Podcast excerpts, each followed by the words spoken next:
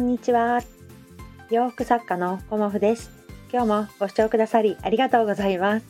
コモフのおしゃべりブログでは40代以上の女性の方に向けてお洋服の楽しみ方をお伝えしています。今日はですね後回しは自分を苦しめるだけっていうようなお話をさせていただこうと思います。まあね私の中でねあの後回しにしてしまうことが、まあ、ついついあるんですけど後回しにねしてしまっていいことは私の中ではほとんどないっていうかね、うん、あのどんどんどんどん次から次へとやっぱりやらなきゃいけないこととかお仕事がね溜まっていくだけで後回しにしていても何にもいいことないなっていうふうにあの感じたのであのそのお話をねさせていただこうと思います。まあ、あのいろんなことをねあのこう少しのうちにどんどんこなしていった方があの楽だなっていうことを私は感じています。うん、まあ何に対してもですよね。うん、でそれが例えばお仕事であったらねなおさらあのやっぱりお返事ね早い方がいいですしまあ即答はね私はしないことにはしています。お仕事に関しては、うん、一旦持ち帰るっていうことはしてますけどそれに関してのお返事をじゃあ2日も3日もしないかっていうとそれって意味ないなっていうのもあるし相手に対してねあの失礼だなっていうふうにも思うので私はなるべく早くお返事を返すようにはしています。うん。まあ、考える時間はねもちろんちゃんととってっていうのがやっぱ仕事のあの対する姿勢なんですけど他にもねあのやっぱり私主婦もやっているので例えばね家事の中で洗濯物をねあの毎日畳まなければ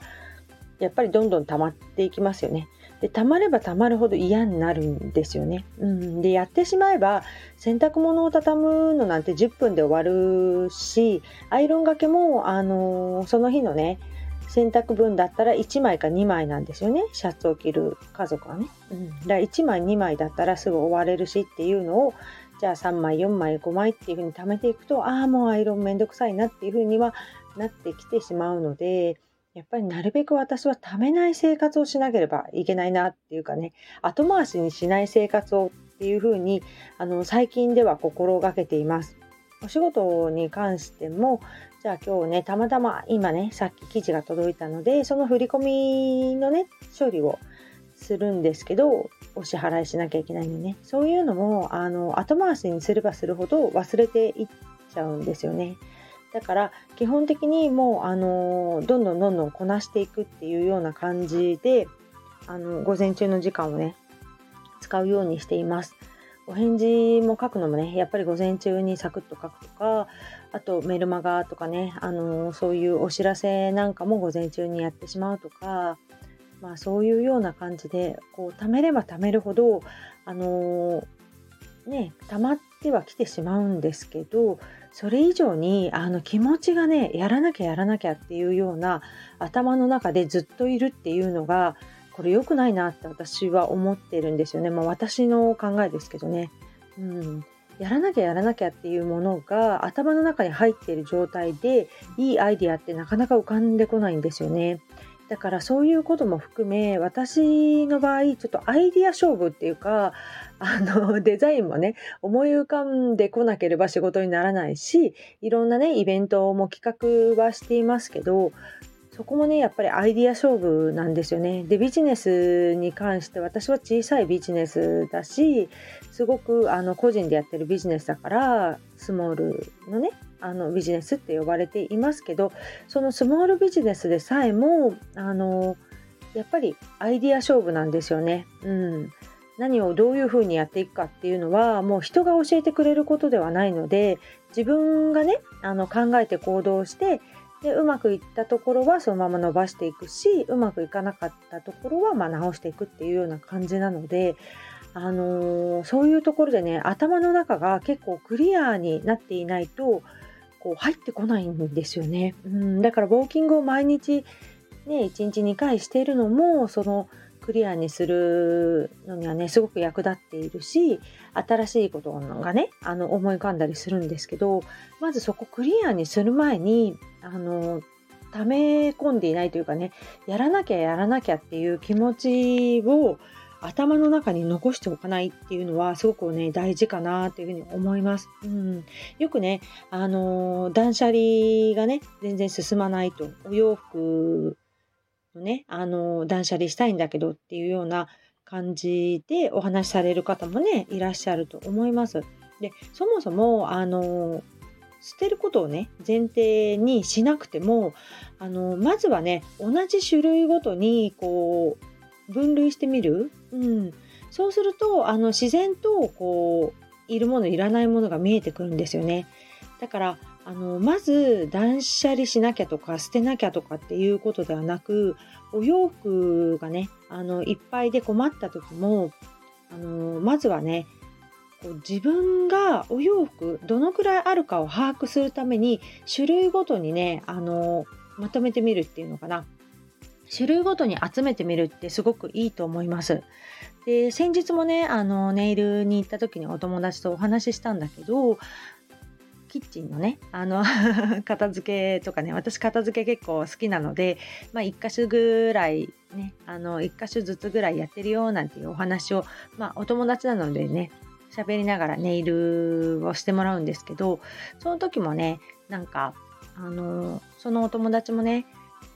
いろんなところに入っているとわからないよねっていうお話もしてくれててでやっぱり全体数を把握するっていうことがすごく大事なんじゃないかなっていうふうに思いました。ちっちゃいものからね、あの、お箸一つとってもお弁当に使う小さなお箸がまだ残っていたりとかね、まあみんないろいろね、あの、気づいたら時間が経っていたっていうことで、今は使ってないものをね、あの、持ってることもあるよねっていうような話をして、大体私はね2年前にあのコロナ禍になった時に結構片付けとか断捨離をしたんですよね。でその時からまた2年とか経ってるからあの子供たちの成長でね当時は毎日お弁当作りをしてたんだけどもう大学生になるとねお弁当はほぼほぼ持っていかないというような 感じになるからたくさんねお弁当箱もいらないしまあねあの1個は残しとでまあ良かったなとは思うんですけど今ねインターンに行くことになってお弁当必要になったりとかっていうまあイレギュラーな感じですけどね、うん、そういうこともあるので、まあ、1個はね、取っといてはいますけど、もうね、あの、部活用のお弁当だとか、大きな部活の水筒だとか、もうそういうものもいらないなとか思いながら、あの、いろんなね、あの、片付けとかもしたい時も、こう結構ね、後回しにしちゃいがちなんですよね。で、後回しにしないで、まずはね、あのこう把握するっていうのかな、うん、把握してどんどん処理をしていくっていう方があの一気にやろうとすると何でも疲れちゃうからあとねこのスタンド FM のコメントの返信もすごい溜まっちゃってっていう方もねあのおっしゃってましたけど、まあ、量もねあの人それぞれなのですごいたくさんの方はね溜まってしまうのはしょうがないよね。うん。私みたいな、あの、ぐらいの量であればね、まあ、サクサクいけるんですけど、そういうこととか、まあ、いろんなことをね、あの、後回しにすると、後々ね、大変になっちゃうんですよね。貯めれば貯めるほど。うん。だから私はね、今日、今日はっていうと変ですけど、あの、後回しにしない、あの、どんどんどんどん処理していくっていうような、スタイルでね、これからもやっていきたいなっていう自分への、あの 戒めというかね、そういうものも含めて、あの、今日はお話しさせていただきました。うん、まあ、時間はね、それぞれ限られているから、本当にね、時間って大事なんですよね。何に